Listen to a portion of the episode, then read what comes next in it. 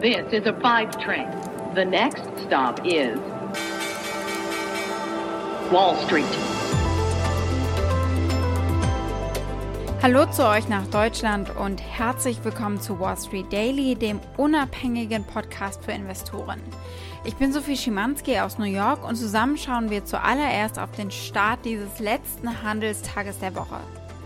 Nach der überhitzten CPI-Lesung vom Dienstag machen hier Inflationsängste ja die Runde. Das sah gestern schon ein bisschen besser aus. Wir haben hier ja ganz normal gehandelt, ohne Feiertag.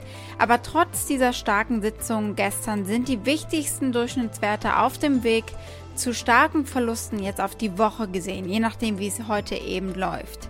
Der Dow ist in dieser Woche bislang um mehr als 2% gefallen, der SP 500 knapp 3% und äh, weil die Tech-Aktien eben besonders hart getroffen wurden, äh, ist es für den Nasdaq diese Woche bislang um 4,5% nach unten gegangen. Aber die US-Aktien erholen sich aktuell und äh, es scheint, als würde es einen zweiten Tag nach oben gehen.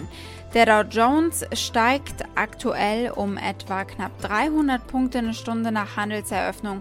Der S&P legte zu um 50 Punkte knapp und selbst der techlastige Nasdaq Composite, das Sorgenkind der Woche, gewinnt aktuell. Und das, obwohl sich die Konsumausgaben im letzten Monat verlangsamt haben. Sie waren im April unverändert. Berichtet äh, hatte das Handelsministerium eben genau diese Zahlen frisch am Freitagmorgen.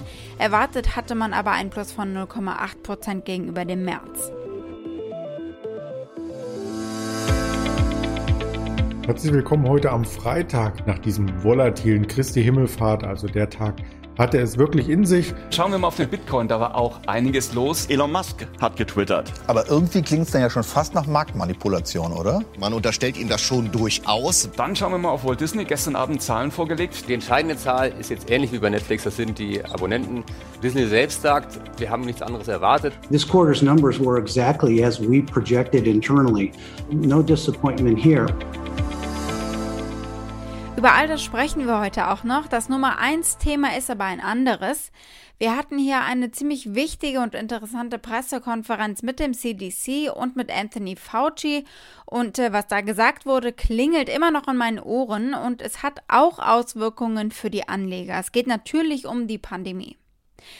Unser nächstes Thema ist Bitcoin. Bitcoin hat seinen wichtigsten Unterstützer und Fan offenbar verloren, so wirkt es zumindest, Elon Musk.